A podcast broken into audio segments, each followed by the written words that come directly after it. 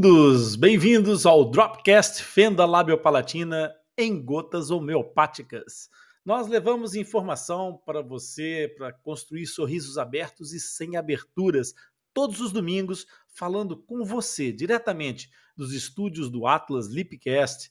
Por isso, agora vem comigo. Eu sou Rony Furfuro, sou médico dentista e coordenador da equipe multidisciplinar de tratamento de fenda labiopalatina do Atlas Lipcast.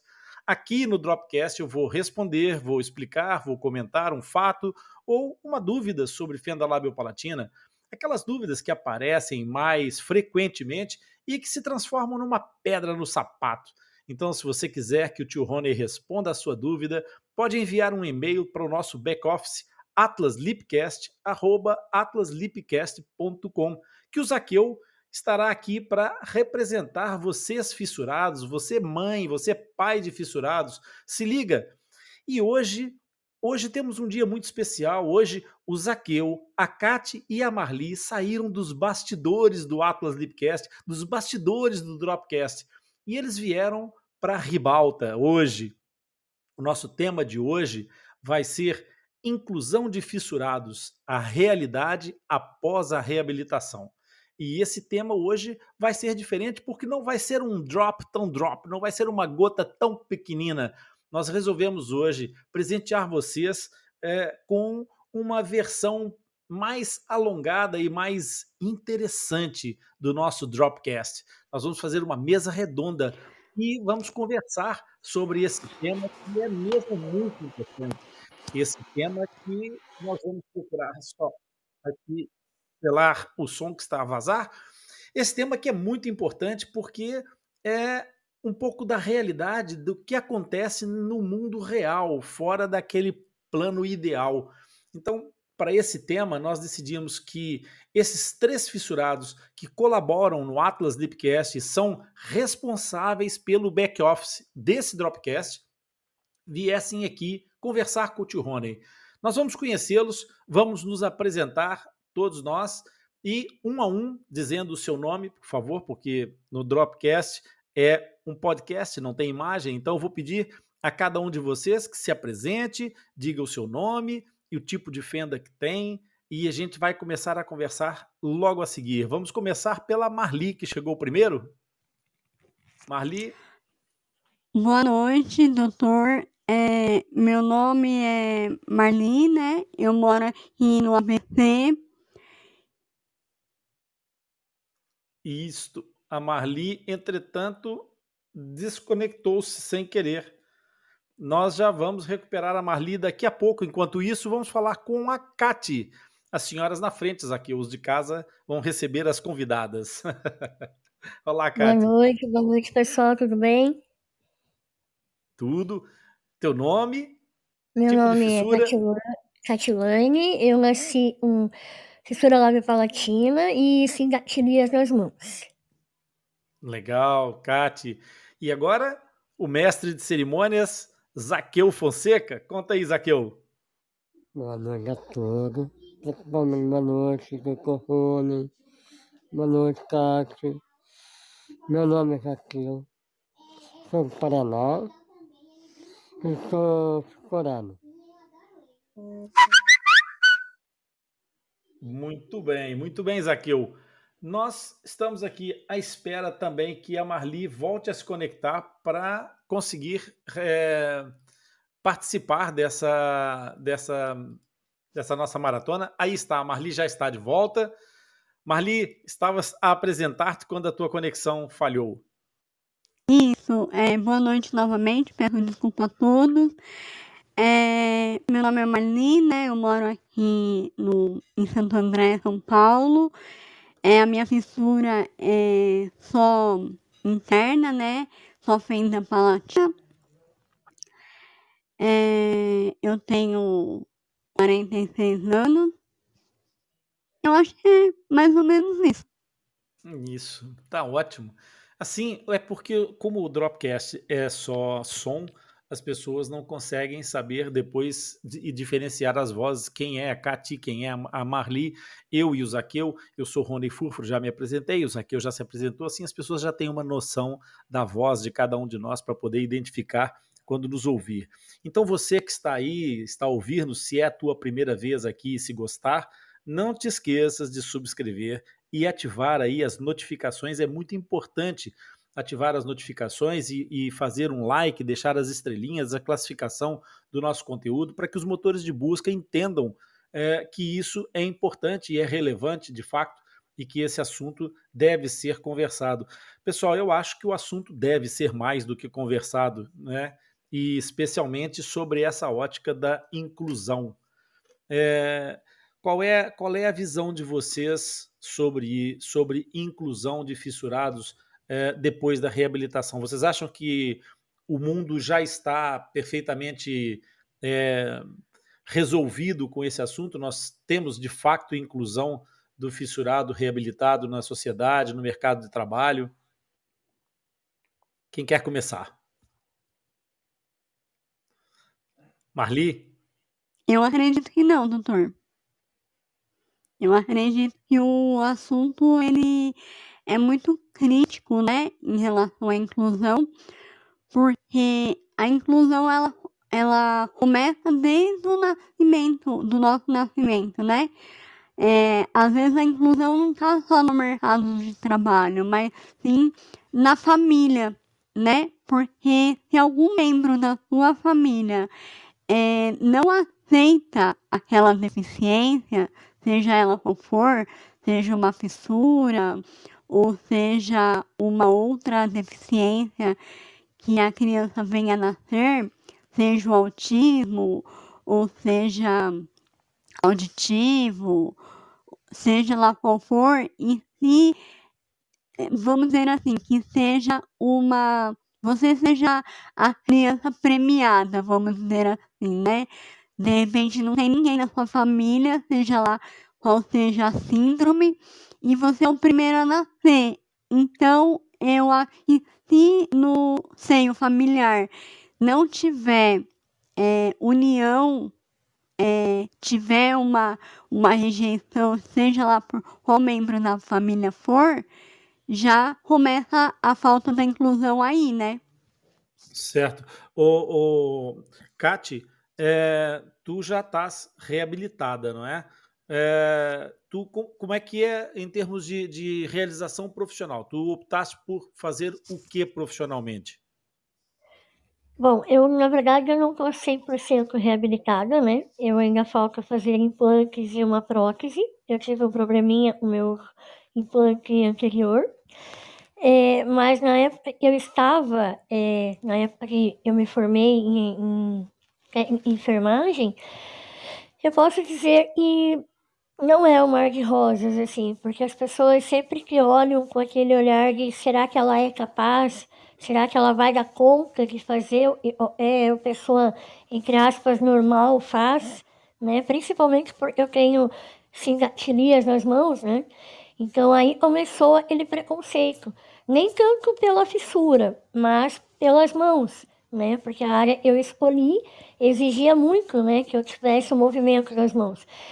E tive também problemas com a fala, né? E as pessoas não entendiam realmente o que eu falava.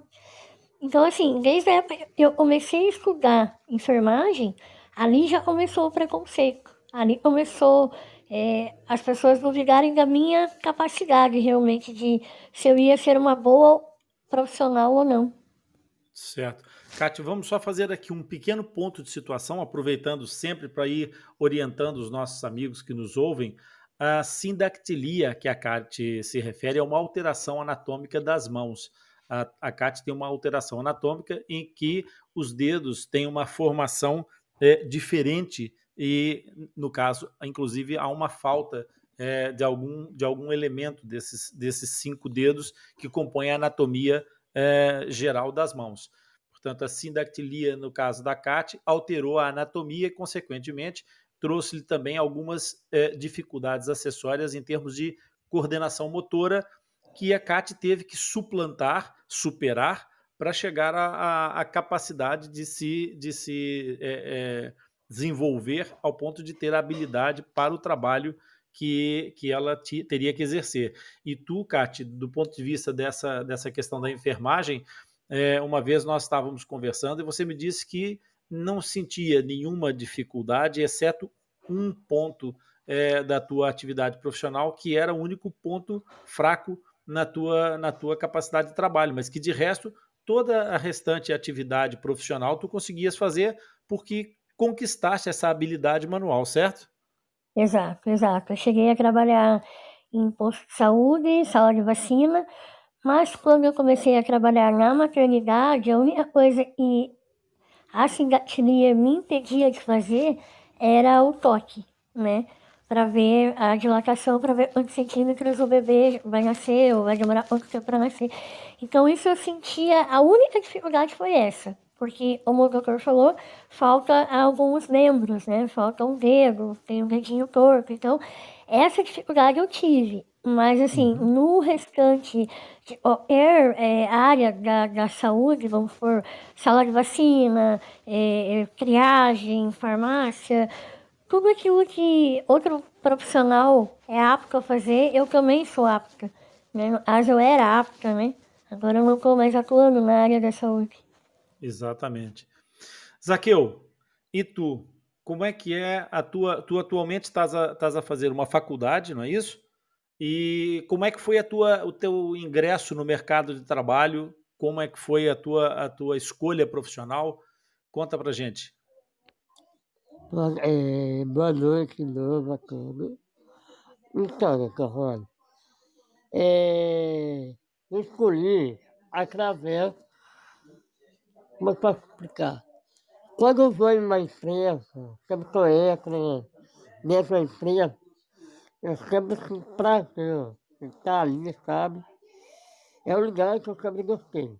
De administrar, cuidar, ver as pessoas administrando os negócios. Sempre fiquei focado naquilo, sabe? E aquilo ali foi me levando, foi me levando, e eu falei, bom, essa é a minha parte. Eu quero ter a administração. Então eu vou fazer administração, entendeu? Porém, aí meu sonho não era só administração, era o cognate, né, que não precisava fazer, e realizei agora, realizar meu sonho, que é concluir a administração.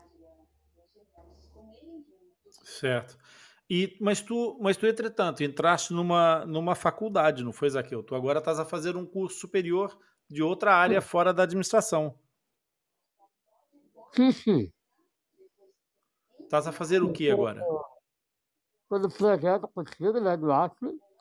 Uhum. Né, e quando o projeto estava construindo, e foi que também trabalho em casa, com computador, né, que eu sou formado em informática, né, assistência técnica, trabalho com manutenção, faço manutenção, faço venda e instalação superior. Certo. É, Marli, a tua área de trabalho propriamente, qual é que tu abraçaste? Tu fizeste um curso superior antes de, de trabalhar naquilo que tu estás a trabalhar agora, não é isso? Isso. Então, na verdade, a minha trajetória eu comecei com magistério, né? Mas aí eu não consegui atuar porque eu tive muito preconceito na época que eu, é, que eu fiz o curso, né? O curso técnico. É, muitas escolas me barraram por conta que eles diz, é, alguns diretores de escola, principalmente particulares, diziam que como a minha voz ainda saía muito anasalada naquela época, que eu poderia é, confundir a cabeça das crianças, né? Delas aprenderem a falar de forma incorreta. E aí eu cheguei na, na diretora de uma dessas escolas e falei para ela que o preconceito estava no adulto e não na criança. Mesmo porque eu não trocava letras, né? Não é, trocava é, M por N, nem B por P, nada disso. A minha voz só era nasalada. Mas enfim, é, só fiz o estágio obrigatório e decidi não seguir carreira como professora. E depois de uns tempos, fiz alguns outros cursos técnicos é, e decidi fazer RH. Né? Uhum. Eu falei assim, ó, em RH eu vou ter menos barreira, vou encontrar menos professoras para e diretoras para me barrar, eu, eu vou ficar quietinha no meu cantinho, fazendo os cálculos de funcionário, vou ter menos problema. E aí foi, eu acabei fazendo faculdade de RH, né? Na época eu ainda não trabalhava na área. Depois eu arrumei uma, umas empresas, né? Para trabalhar nessa área. E aí eu, naquela época eu também já entrei pela lei de cotas, que tem aqui no Brasil, né? Aqui em São uhum. Paulo que é mais é, persistente a lei de cotas para deficiente, por conta que as empresas que contratam por essa lei, eles têm uma, um desconto, né? É, que favorece as empresas. E se elas não contratam, a partir de 100 funcionários precisa ter um deficiente. E se eles não contratam, eles também têm uma multa, por sinal bem altinha, né? por não contratação é, de deficiente, a multa, a última vez que eu tinha ciência disso, era 100 mil por não contratação. Então, tipo assim, é, algumas empresas prevalecem a contratação do deficiente por conta disso, para não serem atuados é, judicialmente. É, mas aí nós, nós, se calhar, entramos num, num terreno pantanoso, porque uma questão é a, o cumprimento de uma legislação dessa forma, e outra coisa é aquilo que a gente pode considerar de fato uma inclusão. É, por aquilo que eu percebi da história de vocês três, e por aquilo que eu já conheço também da história de vocês, houve, de certa forma, em algum momento, é, uma, uma quebra desse, desse, desse sentido, desse senso de, de inclusão que não foi propriamente inclusivo. Vocês foram é, entraram no mercado de trabalho quase que tendo que chutar a porta para poder entrar nesse mercado. O Cati, em, em algum momento as pessoas que, que te deram formação, que, que estavam é, preparando você para o mercado de trabalho, de alguma forma foram é, interferentes, de alguma forma elas criaram alguma barreira ou, ou te transferiram alguma responsabilidade no sentido de tu não, não, não deve ser capaz ou tu não vais conseguir, é, e isso de alguma forma foi um obstáculo para essa inclusão para ti? Bom, para falar bem a verdade, quando eu estava estudando enfermagem, é, a maioria dos professores, não vou generalizar porque não eram todos, né? mas a maioria fez uma reunião, fizeram uma reunião com a diretoria do colégio e me chamaram para tentar me convencer a desistir do curso de enfermagem. Porque havia outros cursos, né, como engenharia ambiental, é, economia, outro, outros cursos assim técnicos que eu não tivesse é, um contato direto com a vida das pessoas. E eu sempre fui meio assim, é, quando eu coloco uma coisa na cabeça, é difícil tirar. Se eu quero uma coisa, eu vou até o fim. E eu falei, naquela reunião, eu falei, ó, ninguém vai mudar o meu pensamento, eu não estaria aí se eu não sentisse eu sou apta para isso. Se eu ver que lá na frente eu tenho alguma dificuldade, eu vou dar um jeito de, né, eu vou aprender, eu vou, como todo mundo estava ali para aprender, né? Mas sim, eles tiveram, eles tentaram não uma nem duas vezes, me fazer mudar de ideia, me fazer trocar de curso. É, eu tive o apoio da minha turma, que eu nem sabia eu era tão querida pelas pessoas que estudavam comigo, porque eles ficaram sabendo disso e eles ah, se reuniram também e falaram para o pessoal, ó, se vocês fizerem a CAT desistir do curso de enfermagem, a turma inteira vai abrir mão do curso também. Então, assim, é, são pessoas as pessoas que realmente eram para me apoiar, que eram os professores, que eram as pessoas que poderiam me dar esse apoio, não me deram. E os meus colegas né, de turma me apoiavam mais do que os professores que deveriam ter essa capacidade, ter esse, essa empatia com todas as pessoas, né? Não é porque você nasce um pouquinho diferente que você não é normal, né? Sim.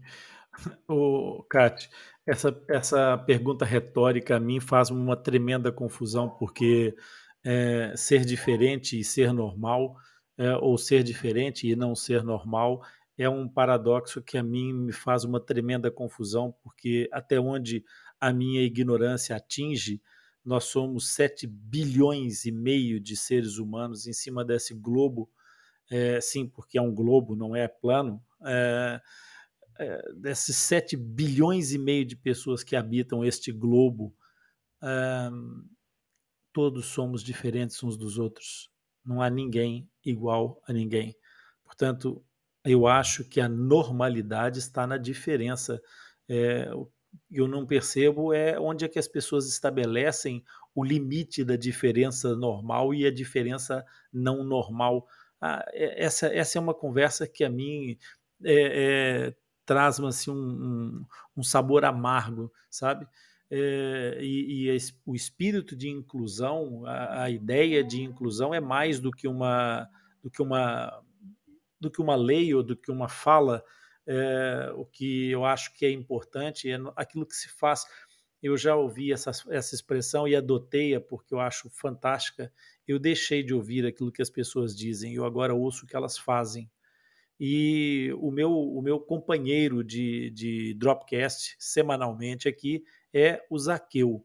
Zaqueu, eu me lembro ainda quando a gente começou a se falar, que nós começamos numa campanha para tentar salvar o centrinho desse, desse desalento que é, é a desvinculação da USP. E quando nós começamos e surgiu a ideia de fazermos uma campanha de vídeos o Zaqueu, na altura, mandou-me um dos seus vídeos, uma, uma gravação, e me perguntou assim: Mas me fala aí, Rony, quantos por cento é que tu és capaz de entender daquilo que eu disse? E, e eu sorri na altura e percebi o quantas, quantas cicatrizes essa tua mensagem trazia.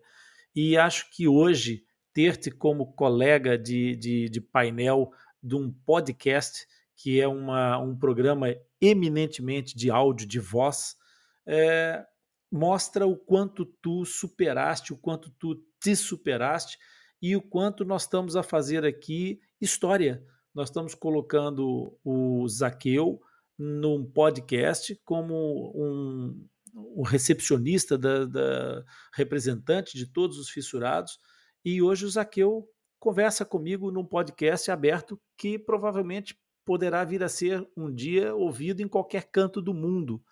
Como é que, como é, que é para ti, Zaqueu, essa, esse momento de superação? Como é, o que, que mudou? Qual foi a chave que mudou na tua cabeça de quem não queria sequer gravar um áudio e hoje é um host, é um, um, um dos, dos elementos base de um podcast?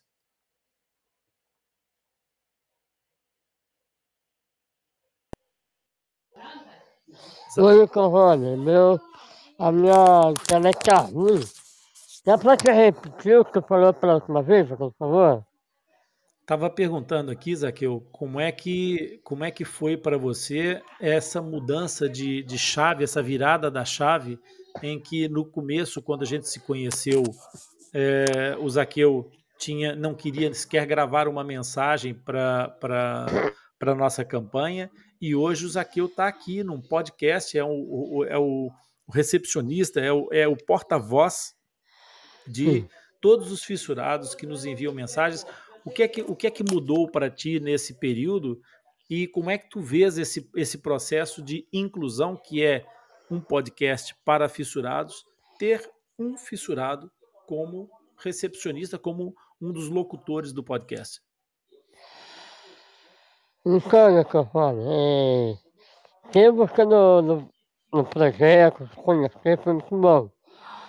Porque antes de entrar no projeto contigo, com a, com a Cátia, com, com, com o pessoal, é, eu era mais reservado, eu era mais quieto, né, eu era mais na minha. Desde aí eu fui me abrindo mais, desde hoje eu sou mais comunicativo, graças a a doutora, a doutora Irene também, a, a Joana, que foram fundamentais também, né? Graças a ela eu consegui ter um desbloqueio maior para poder ajudar o projeto e poder se comunicar, poder ajudar, sabe? E poder ficar ali apoiando. De alguma forma, Zaqueu, houve em algum momento é, pessoas que, pela, pela tua situação de fala, da, da tua preocupação com a capacidade de, de entendimento da tua fala, alguém de alguma maneira é, foi é, incorreto contigo? Tivesse alguma experiência como essa da Cate ou da Marli, no sentido de te dizerem, não, não, tu não vai ser capaz, tu não, não deves fazer isso? Em algum momento isso aconteceu contigo? Não, com certeza. É, quando eu estava fazendo quando eu já administração, administração não, perdão. Quando eu estava fazendo curso, o curso, não é o curso, cursinho de, da informática. Aí o senhor é uma... Ela trabalha na, na, na auxiliar. Uhum. Ela fez fez em tudo, que eu ia ser capaz de participar trabalho, que é o que me desenvolver. Aí eu olhei na cara dela e falei, eu sou bicho, eu sou humano. Falei, eu sou preconceito que ali em cima, né? Uhum. Porque eu falei, eu sou capaz de fazer isso, não. Aí depois, informado, né, informático, eu trabalhei lá, você acredita? Não é que eu trabalhei. Eu fiz duas manutenções de computadores. Uhum.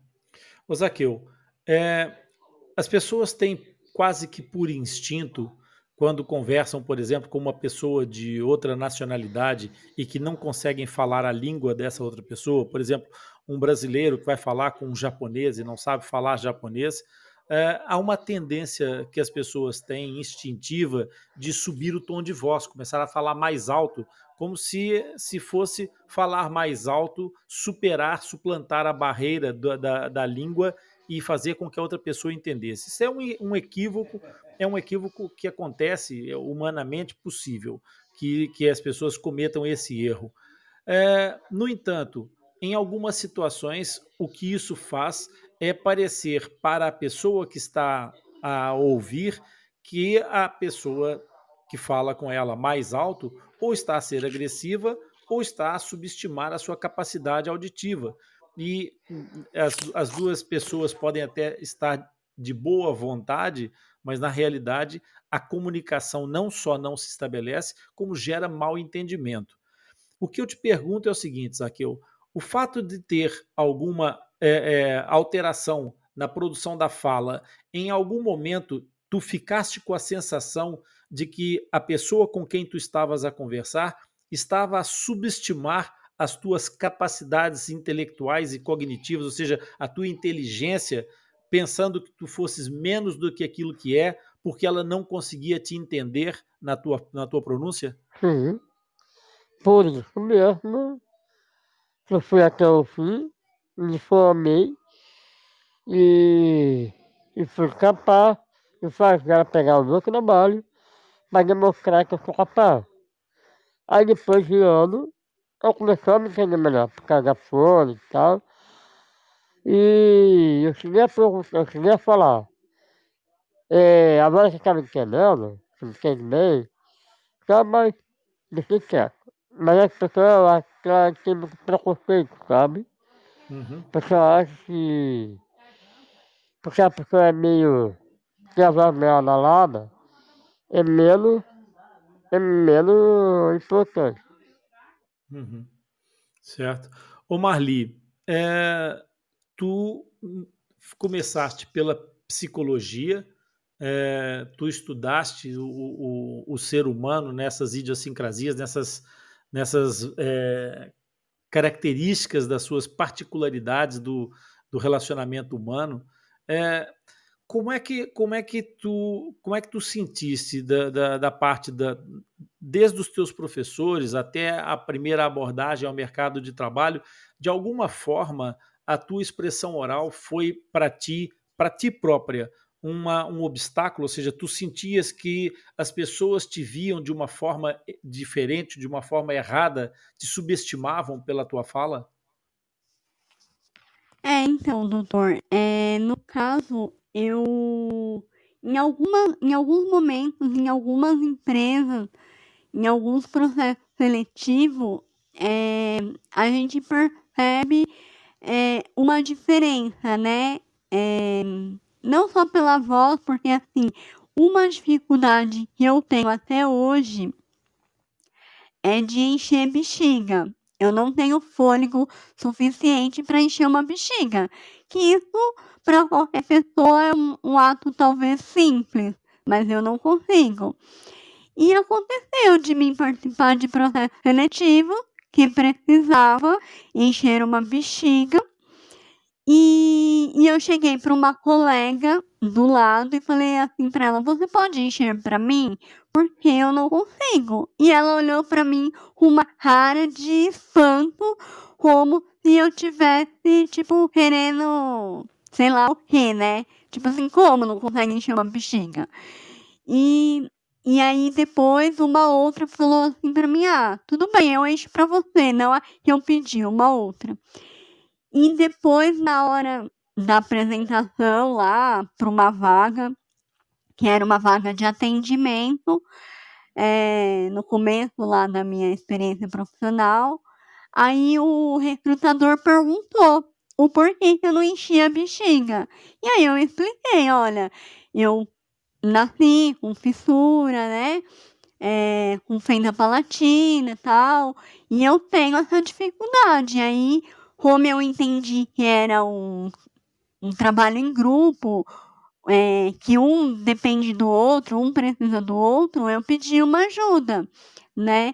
E aí ele também me olhou assim meio torto tal, e depois é, foi feito outros testes lá para avaliar, e eu acabei saindo fora, né? Não foi selecionada. Então, é várias, várias questões aí que é, às, às vezes as empresas ou as pessoas é, acreditam que é, porque assim, visualmente, quem olha no meu rosto não consegue ver nenhum problema, né? Porque eu não tenho cicatriz externamente na minha boca, é tudo interno. Então, às vezes a pessoa fala assim: ah, mas você não tem nada, né? Você não, não tem nenhum problema. Mas, é, tanto é que já me ofereceram muita vaga de telemarketing. E eu sei que isso, bem ou mal, prejudica a minha voz, porque chega no final do dia, eu tô rouca, chega no final do dia, eu estou sem voz, porque eu estou forçando é, um, um um problema que eu já tive, mesmo eu estando reabilitada, mas eu não tenho fôlego para ficar é, seis horas no telefone, né? Ainda mais que a gente sabe que atendimento ao cliente pode demorar 10 minutos, como pode demorar uma hora ou uma hora e meia, dependendo do problema do cliente. Mas é, eu já já me ofereceram muita vaga de telemarketing. E eu sempre recuso, porque eu sei que no final das contas isso vai me prejudicar, né? Exatamente. É, para as pessoas poderem entender aquilo que a, que a Marli está explicando de forma prática, é, na, na parte científica, o que acontece é que ela tem dificuldade em fazer com que o ar que lhe sai dos pulmões tome a direção única desejada que ela pretende. Ou seja, como a fenda palatina interfere com o céu da boca, aquela parte mole do céu da boca que vai para trás e para frente lá atrás é que direciona o fluxo de ar. Então o que acontece é que por ela não conseguir fazer com que o ar venha todo para a cavidade oral, parte desse ar escapa pelo nariz. Então quando a bexiga, como ela lhe chama, o balão de festa, aquelas aquelas bolas infláveis que, que se usa nas festas, é, exerce resistência ao ar que lhe sai da boca, o ar passa lá por trás do véu palatino e acaba escapando pelo nariz, e então não, não acaba por não conseguir fazer a pressão suficiente para esticar aquela, aquele latex, aquela borracha, e fazer com que ela ganhe a forma é, inchada. Isso vai também interferir com a voz, exatamente por quê? Porque a, o controle do fluxo de ar que produz o som da voz, para que esse som, à medida que nós fazemos pequenas oclusões em vários pontos diferentes do caminho que esse, que esse fluxo de ar percorre, nós produzimos a fala. Então, como ela não tem essa capacidade perfeita de conduzir o ar por onde ela pretende, ela acaba por fazer um esforço adicional com as cordas vocais, um esforço adicional para obter a fala com a qualidade inteligível que ela consegue. Isso faz com que depois, ao final de algum tempo de trabalho, ela acabe por ter exatamente uma disfonia, uma rouquidão pelo cansaço, lembrando que as pregas vocais, ou aquilo que as pessoas chamam cordas vocais, é uma espécie de um músculo, e é um músculo que, como todos os músculos, se cansa e ao fim de muito tempo de trabalho pode falhar. Ô Marli, é, essa, essa, essa realidade que tu representaste acaba por mostrar na prática que mesmo os processos seletivos, eles já trazem praticamente intrínseco um processo de, de, de não inclusão, um processo de preconceito, de, de discriminação, não é? Porque um, um processo seletivo em que o, alguém que pode perfeitamente exercer aquela função não vai ser capaz de, de atingir, é um processo discriminatório, não é? Sim, é um processo, mas é, a inclusão no mercado de trabalho é muito polêmico, doutor, porque muitas empresas levantam uma bandeira dizendo que ela hum, é a favor da inclusão, que ela apoia a inclusão, mas no dia a dia a gente sabe que não é bem assim que acontece, né? Porque muitas empresas contratam sim é, deficientes, né? Mas a maioria das empresas a gente não vê contratando um cadeirante porque a empresa não tem é, rampa, não tem é, a empresa não está adequada para receber aquele deficiente, então ele não contrata. A gente às vezes não consegue é, perceber um deficiente é, visual numa empresa, porque às vezes a empresa também não está adequada para receber aquela pessoa, né? É, às vezes a estrutura interna da empresa também não está adaptada a receber aquele deficiente, né? Então, é, falar em inclusão é tudo muito bonito, né? Mas na realidade, quando a gente está no mercado de trabalho, quando a gente está trabalhando, a gente percebe que é, eles contratam sim, mas, por exemplo, quem tem uma perda auditiva é, somente de um lado, né? Por exemplo, que não seja total, não tenha perda total, uma, uma audição severa, né? Não sei se é assim que pronuncia. É, uhum. Às vezes a pessoa tem uma baixa visão e aí então ele também é contratado. É, igual no, no caso da fissura labial também é contratado que são, a gente diz, a gente conhece como deficiência leve, né? Uhum. Que, tipo assim, não, não tem uma muita necessidade para acolher aquela pessoa naquele determinado espaço. Então, quando a deficiência é um pouco mais agravada, às vezes não tem essa inclusão por conta de do espaço, do, do computador que precisa ser adaptado, às vezes, dependendo da deficiência. É, ou a mesa ou a cadeira, porque às vezes também a pessoa tem problema de nanismo, então a empresa não está adaptada para receber aquela deficiência, né, aquela pessoa. Então, é, muitos é, dizem que é, existe a inclusão, sim, apoia, sim, mas no dia a dia a gente sabe que acontece um pouco diferente de tudo aquilo que está descrito na lei, tudo aquilo que está descrito é, dentro da inclusão. A sociedade acaba por fazer uma tábua rasa e, e, a sensação que eu tenho muitas vezes é que as leis em, certas, em certos lugares elas são como uma moda. Se a, se a lei pegar, ela é cumprida. Se ela não pegar, a gente dá um jeito de dar a volta. Eu acho que esse problema é um problema cultural, sem dúvida nenhuma, e um problema de educação, porque o princípio da legislatura deveria cumprir o princípio da, da viabilidade. Uma das primeiras coisas que o meu pai me ensinou, quando ele soube que eu ia ser pai, ele disse assim: filho, nunca dê uma ordem aos seus filhos que, ele não, que eles não possam cumprir, porque senão você vai fazer dos seus filhos incumpridores e a responsabilidade é tua. E eu acho que a responsabilidade da, da legislatura é exatamente isso também. Não é simplesmente ditar leis e fazer regras, mas é perceber até onde é que essas leis são aplicáveis para que elas possam ser cumpridas e não burladas, e não que, que a sociedade ande a tentar dar a volta ao seu contexto.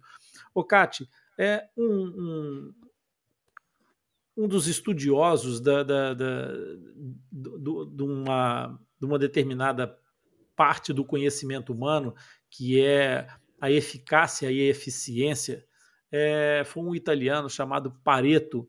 E o Pareto ele criou o princípio de Pareto, o princípio do 80-20, em que 20% do teu, do teu esforço é responsável por 80%, 80 do teu sucesso.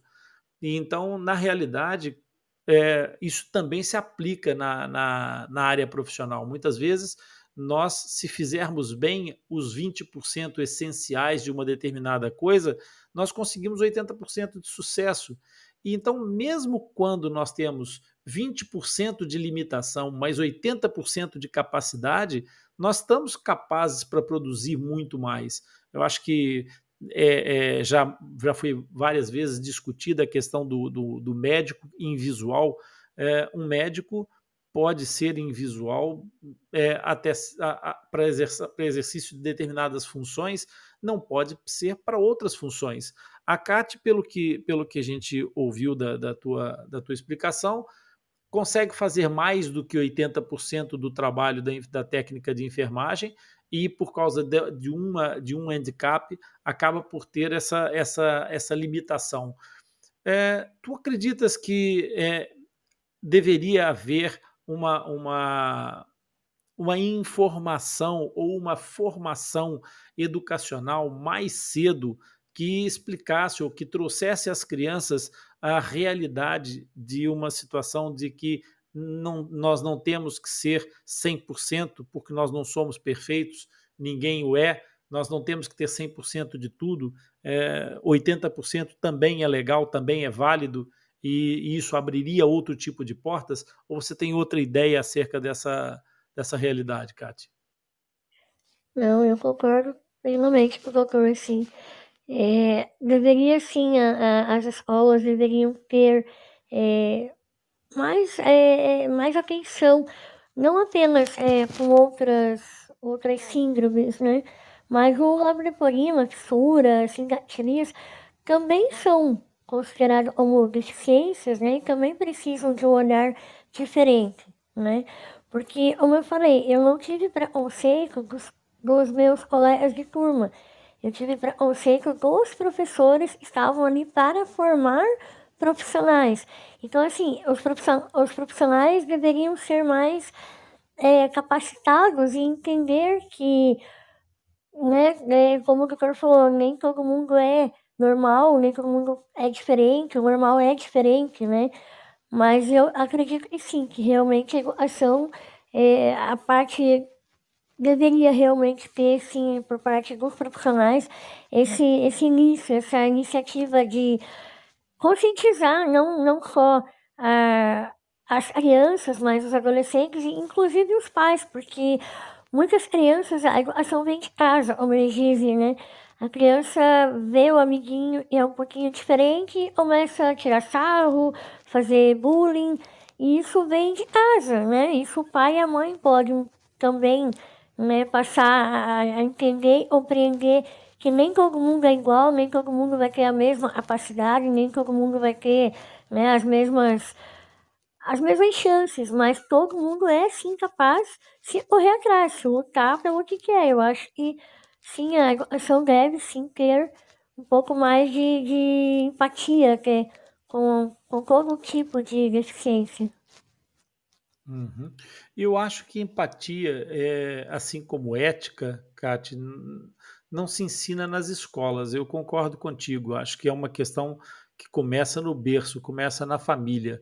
E quando, e quando uma, um adulto cresce sem ética, sem essa, sem essa educação fundamental, sem esse, esse,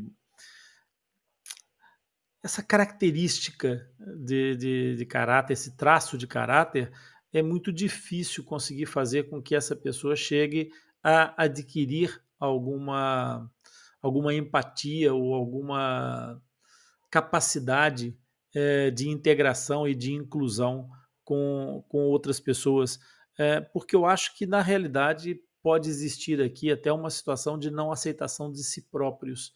Eu acho que eles começam por, é, de certa forma, sentir-se ameaçados.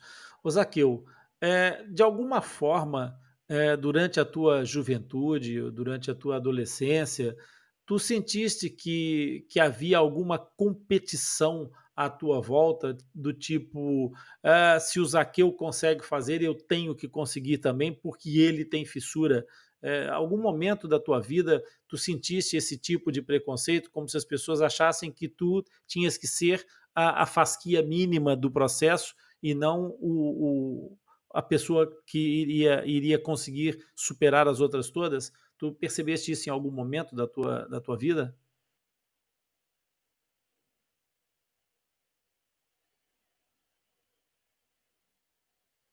Zaqueu, não estamos a ouvir. Acho que o som do Zaqueu ficou aquém.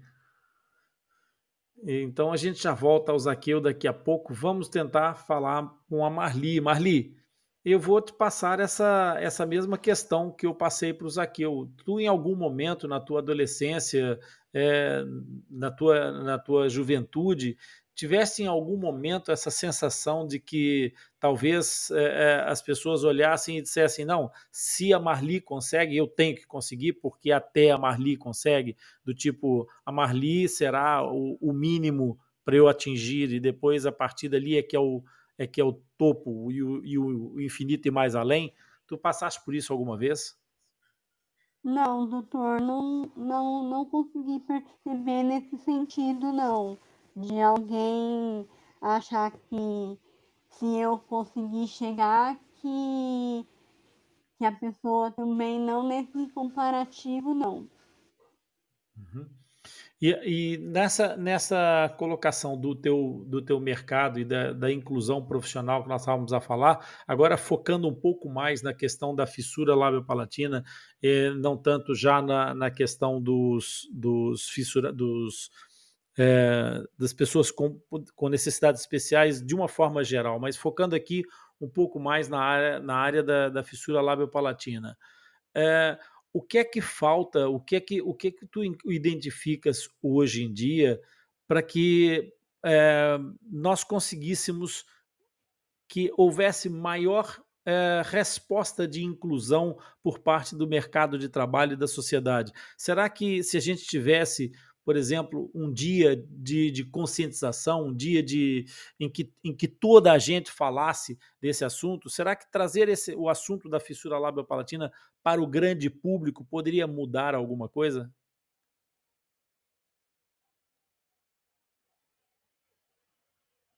Ali?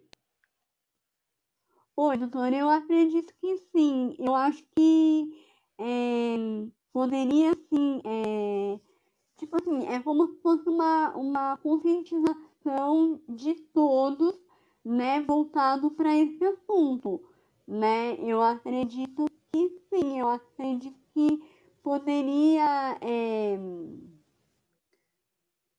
junto com isso, ter uma ação dentro das escolas, entendeu? Desde a das crianças pré-alfabetização até a fase adulta, né?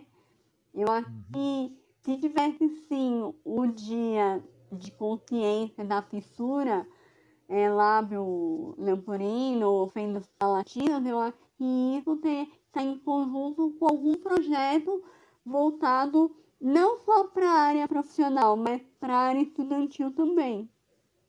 Uhum. É, o Zaqueu chegou aí. Zaqueu, eu gostava de ouvir uma opinião no masculino, porque há, uma, há um conceito social de competitividade entre, entre os rapazes, a história do macho alfa, uma coisa meio arcaica, meio primitiva, mas é, a verdade é que a sociedade ainda reage um pouco assim. Como é que é em relação a isso? Tu sentiste, tu ouviste a pergunta anterior? Tu sentiste alguma vez como se houvesse uma necessidade de competir primeiro contigo e depois com os outros? Sim. Tá me ouvindo, Torrone? Tô, agora tô. Tá.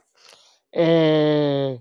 Já aconteceu no colégio. Eu, eu estudava no ensino médio, colégio particular. É... Eu não lembro muito bem, eu estou perguntei, eu perguntei para minha professora e ela perguntou a mesma coisa. Só que para ela, ela negou. Para mim, ela aceitou. Aí a minha colega Fernanda, lembra o nome dela até hoje, virou para mim e falou. Só porque ele é especial, ele pode.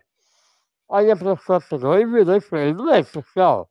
Ele é normal igual a todos. Eu não sei se foi na palavra grosseira da professora, mas ela falou. Se ele fosse uma criança especial, ele estaria na paz. E não assim, conosco. Uhum. Não tem nada a ver uma coisa com a outra. Aí eu já percebi que ela queria abrir uma rixa comigo pra ver se tinha mais direito, sabe? E tem nada a ver, se eu for ali, o mesmo direito que eu tenho, também tem. Aí a professora pegou e barrou. Uhum, exatamente. É, é, essas, essas, esse raciocínio, essa forma de pensar, ela reflete um pouco daquilo que é a sociedade de uma forma geral. É, vamos fazer uma última rodada de, de, de perguntas aqui para vocês. O- Ô, Cati, ah, querias falar, Zaqueu? Querias completar alguma É, coisa? desculpa intrometer, só queria tirar uma dúvida. É, falar que eu- uma pessoa não é pai, estuda no colégio normal, é um preconceito ou é normal falar isso? Se uma pessoa. é, É, porque eu lembro que a minha professora falou, né? Ele não é aluno da pai. Ele é aluno no colégio normal. Entendeu? Aí eu não É, sei e- se isso aí que ela falou pode soar preconceito. Entendeu?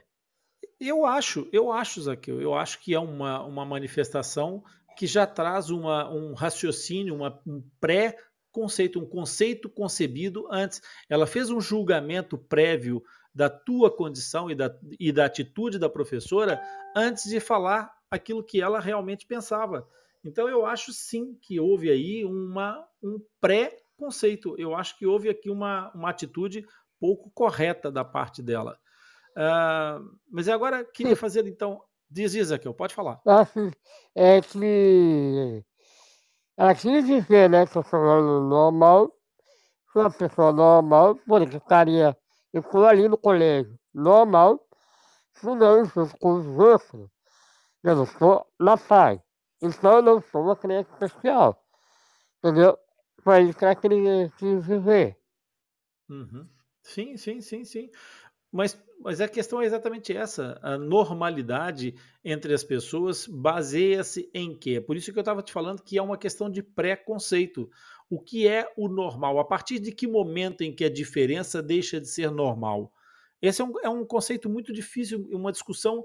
É, há, uma, há uma pessoa que trabalha há muitos anos com, com fissuras, que eu conheci há muito pouco tempo, e que tem uma visão muito, muito interessante, muito é, é, desafiadora acerca da realidade da, da fissura lábio-palatina. O nome dela é Jacirema Bentes.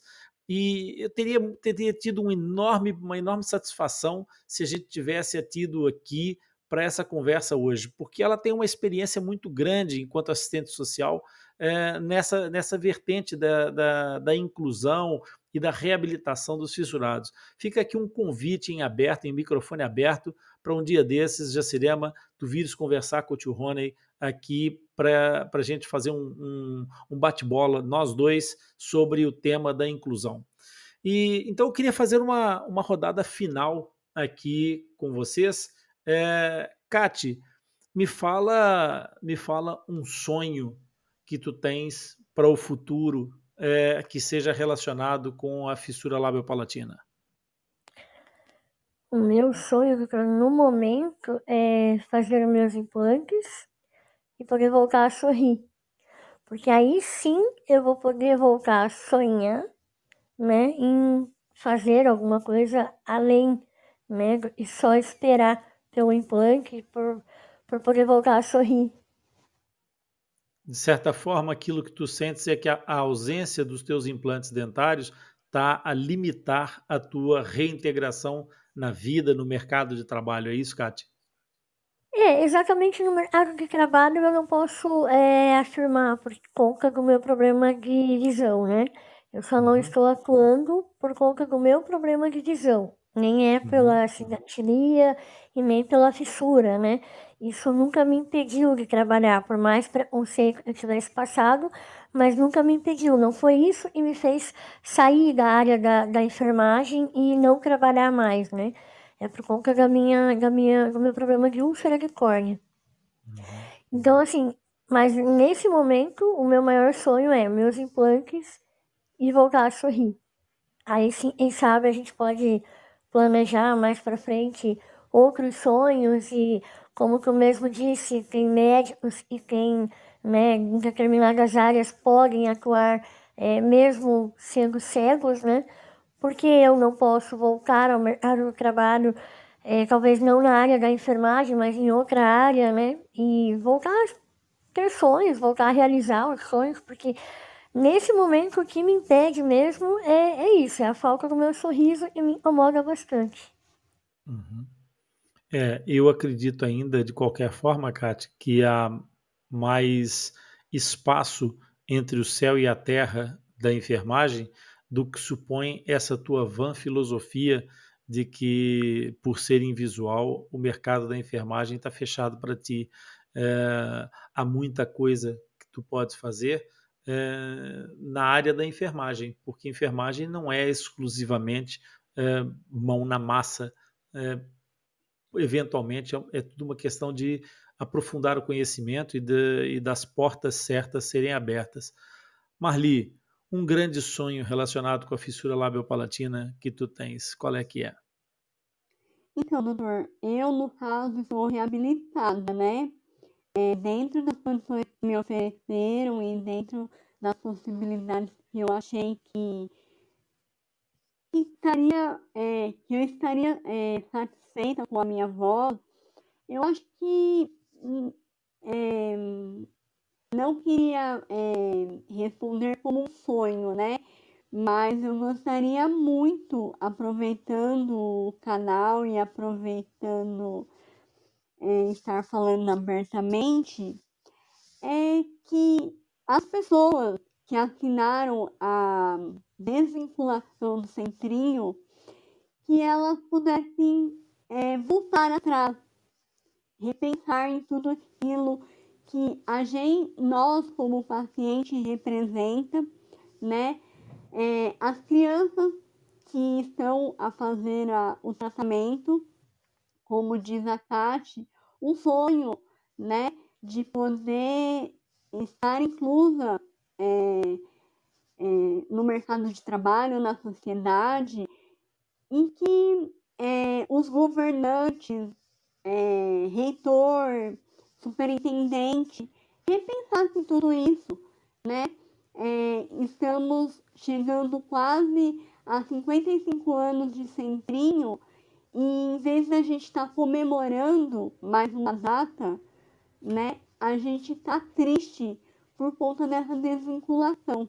Peço até desculpa ao senhor que estou fugindo um pouco do assunto de inclusão, mas isso para mim também é uma não inclusão, porque eles estão é, tirando a oportunidade da gente ser inclusa na sociedade, inclusa no mercado de trabalho, incluso no mundo, entendeu? Ele, e essas pessoas que assinaram essa desvinculação, elas estão é, deixando com que é, pacientes sejam inclusos né, na, na sociedade.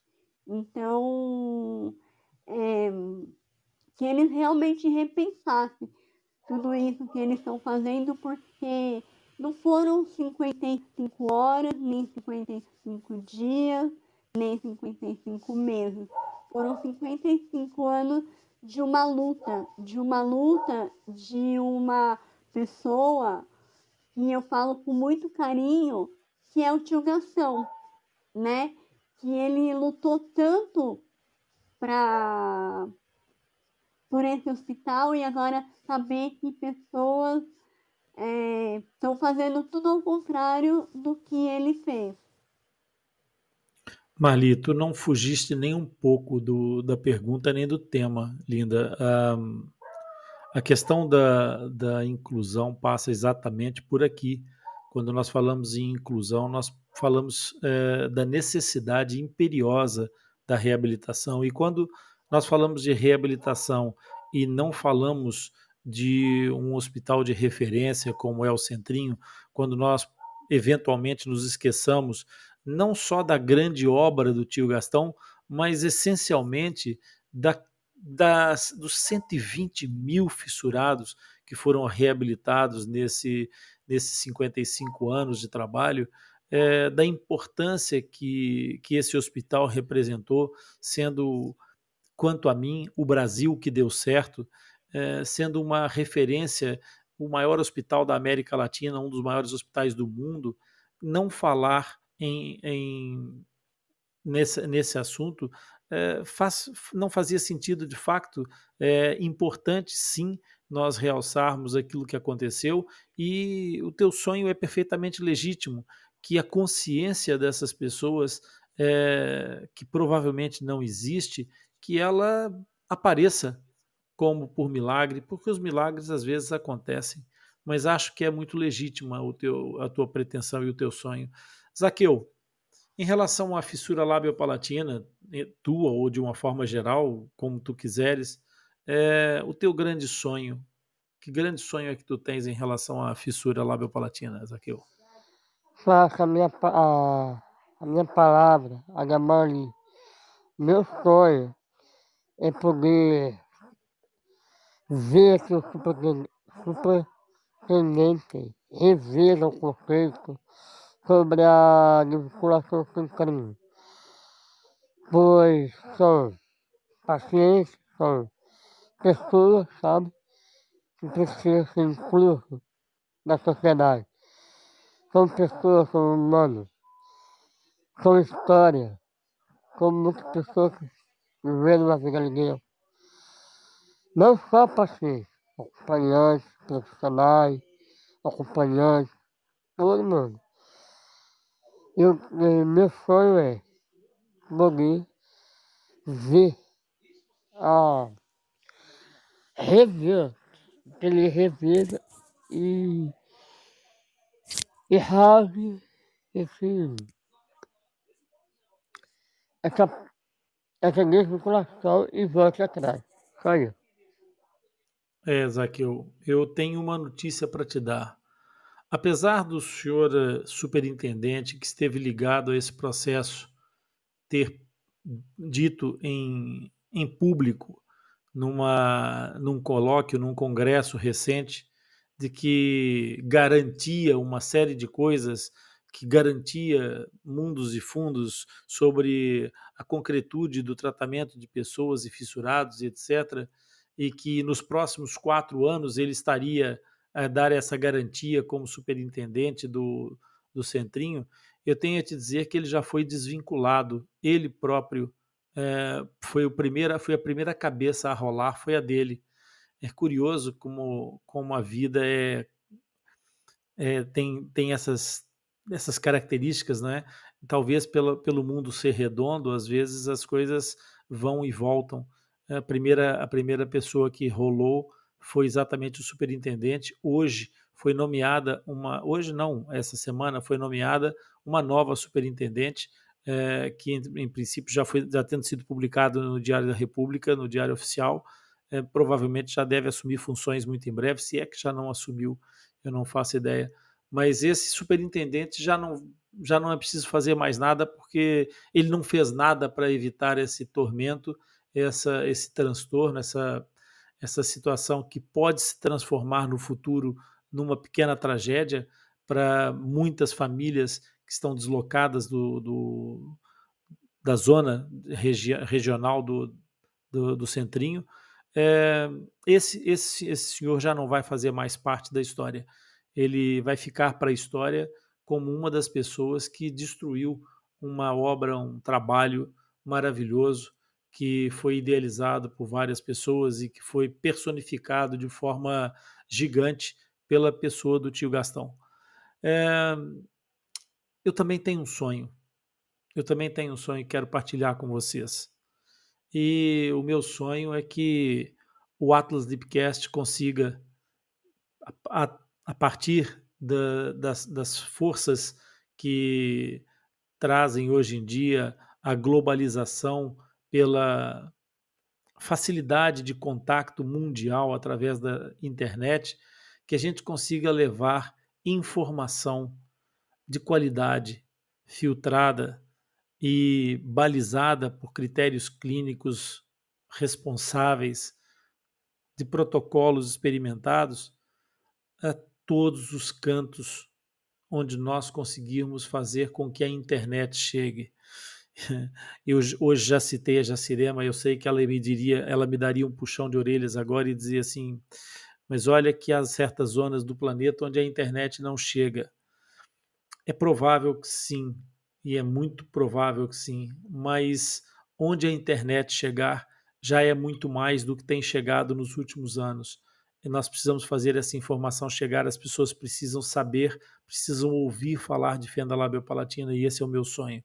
Que o Atlas Deepcast possa complementar o trabalho que o Centrinho e vários outros grandes hospitais que se dedicaram à fenda labiopalatina é, que a gente agora complemente isso, levando informação, suporte é, de apoio para todos os pais, para todos os fissurados que procuram é, muito ansiosamente por uma resposta para dúvidas às vezes tão simples e que no afã da correria do dia a dia nos hospitais os médicos possam não trazer de forma satisfatória. Então, pessoal, é isso. Se você que ouviu aqui tiver alguma dúvida ou se quiser sugerir algum assunto, pode enviar um e-mail para nós, para o atlaslipcast.com. E também pode vir aqui participar ao vivo numa das nossas lives de domingo, se quiser. A única coisa que talvez seja necessária é instalar o aplicativo do Podbean para facilitar o seu acesso e aí, solicitando o seu lugar aqui do nosso lado, você vem conversar com o tio Rony, vem esclarecer as suas dúvidas, dar o seu testemunho, o seu contributo. Eu quero te agradecer pela sua participação, pela sua companhia. E se você hoje aprendeu alguma coisa, se esclareceu alguma dúvida, então, olha, curte aí, compartilha esse episódio com algum amigo, com um familiar. Eu tenho certeza que essas pessoas vão gostar muito e vão aproveitar e principalmente você vai deixar certamente alguém com um sorriso aberto e sem aberturas. E vocês ouviram a Kat como é importante ter um sorriso aberto e sem aberturas. Compartilhando e enviando as suas dúvidas para o nosso podcast, você vai nos ajudar, vai ajudar ao nosso, ao nosso portal é, e o nosso podcast a divulgar essa informação que é relevante sobre fenda labiopalatina e que nos motiva certamente com esse com essa atitude, com esse teu simples gesto de clicar aí no botãozinho e dizer gostei, é, você vai nos motivar para criar mais conteúdo, para nós continuarmos a fazer isso tudo que seja de fato, vá de encontro às tuas necessidades. E não se esqueça, por favor, preste bem atenção. Todos os episódios do Dropcast ficam disponíveis no Podbean Live por uma semana e depois vão para o Atlas Lipcast. Mas eu vou contar um segredo.